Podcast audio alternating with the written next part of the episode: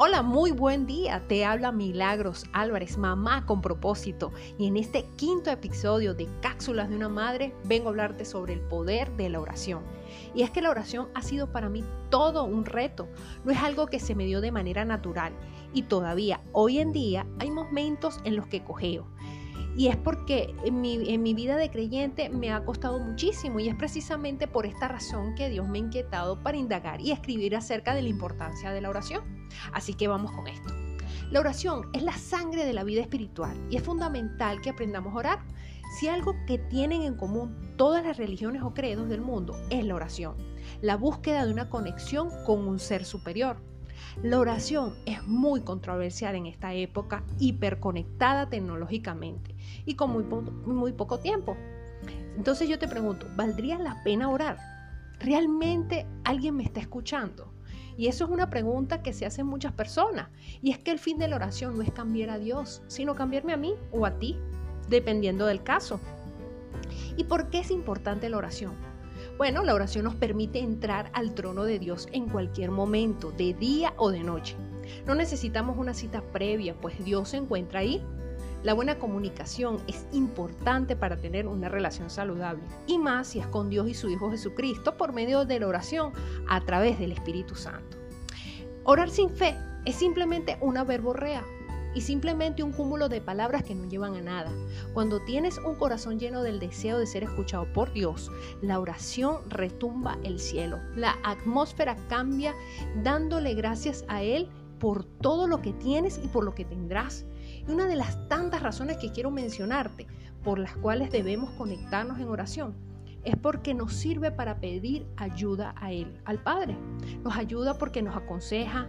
Eh, lo cierto es que puede ser un canal donde podemos elevar nuestras necesidades a Él, al Padre, a Dios, para que éstas puedan ser escuchadas y tomadas en cuenta.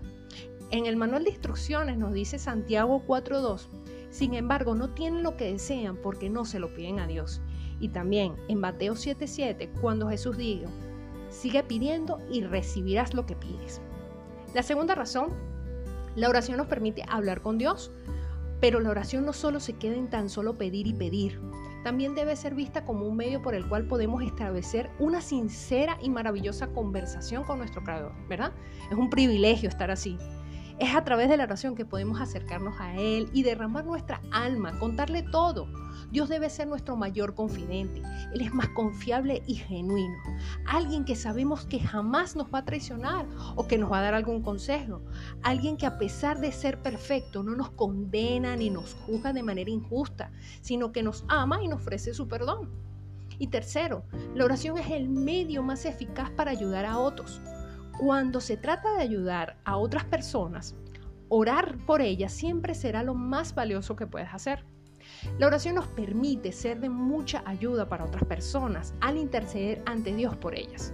No en vano la Biblia lo firma en Santiago 5:16 cuando nos dice, la oración ferviente de una persona justa tiene mucho poder y da resultados maravillosos ya que a través de tu oración sincera por otros, aun cuando ellos no lo pidan directamente, Dios puede hacer cualquier milagro para ellos. Así que te invito a que puedas descubrirlo, el cuarto paso que quiero compartirte. Y es que la oración nos permite vivir en libertad. Cuando oramos podemos entregar nuestras más pesadas cargas a Dios y vivir en mayor plenitud y libertad Puedes elegir orar en un lugar de andar, en vez de andar preguntándote por algo y tratando de manera desesperada de controlar cualquier situación por lo que estás pasando. La oración sincera es capaz de liberarte de cualquier atadura mental y, y espiritual que te esté impidiendo llevar a cabo una vida sana y recordándote tu identidad verdadera a través de la comunión con Dios. Y la quinta razón es que la oración es eficaz para obtener paz verdadera. Uno de los efectos de llevar una vida de oración es la paz.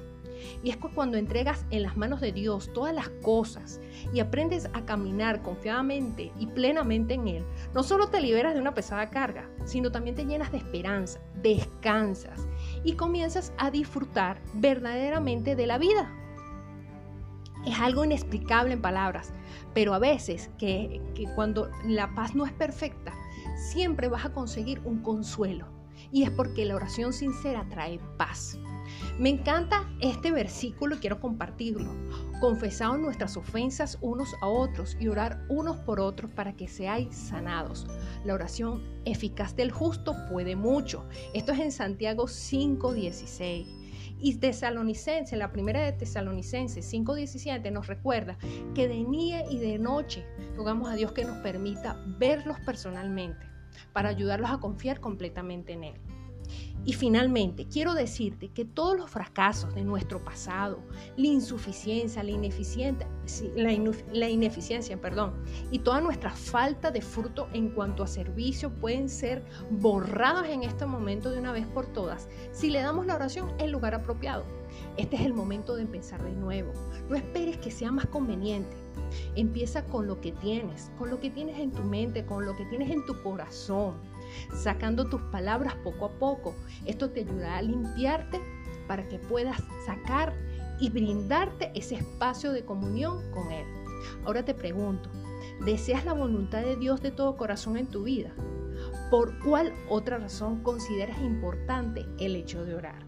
Espero que este material que compartí el día de hoy sea para ti una herramienta súper útil que te haga despertar y te haga accionar al poder tener esa comunión divina con el Padre Celestial. Te habló Milagros Álvarez, mamá con propósito en cápsulas de la madre. Nos vemos en el siguiente episodio. Feliz día.